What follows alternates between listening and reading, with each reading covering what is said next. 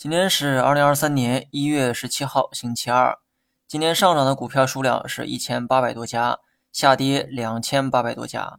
那么跟昨天判断的一样哈，今天是小幅调整的节奏。今天盘中有过一轮跳水，根本原因是大盘短期涨幅过高，本身呢就有调整的需求。直接原因是统计局公布了去年全年的经济数据。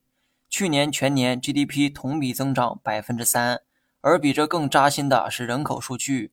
二零二二年人口同比减少了八十五万人，要知道这是六十一年来人口首次出现负增长。劳动人口减少，创造经济的人口自然也就减少了。二零二三年是经济复苏的年份，这一点啊毋庸置疑哈。只不过这个复苏是基于去年的低基数，并非很多人理解的回到二零一九年。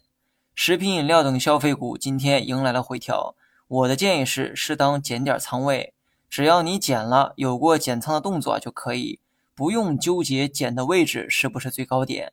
这种想法很愚蠢，做的对不对是用道理来评判的，而不是用股价的高低来评价。有些时候做错了也会赚钱，做对了也会亏钱，但即便如此，你也要坚持做对的事情，因为投资它不是一锤子买卖。如果想长期获利，就得坚持做对的事情。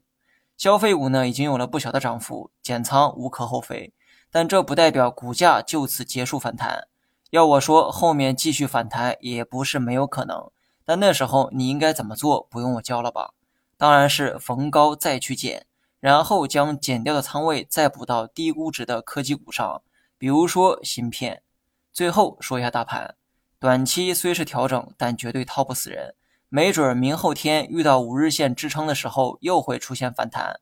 保守的人呢，只需要在操作上管住手即可。预期方面没必要太悲观，短期盯紧大盘的五日线，如果回调到五日线附近，搞不好又会来一波反抽。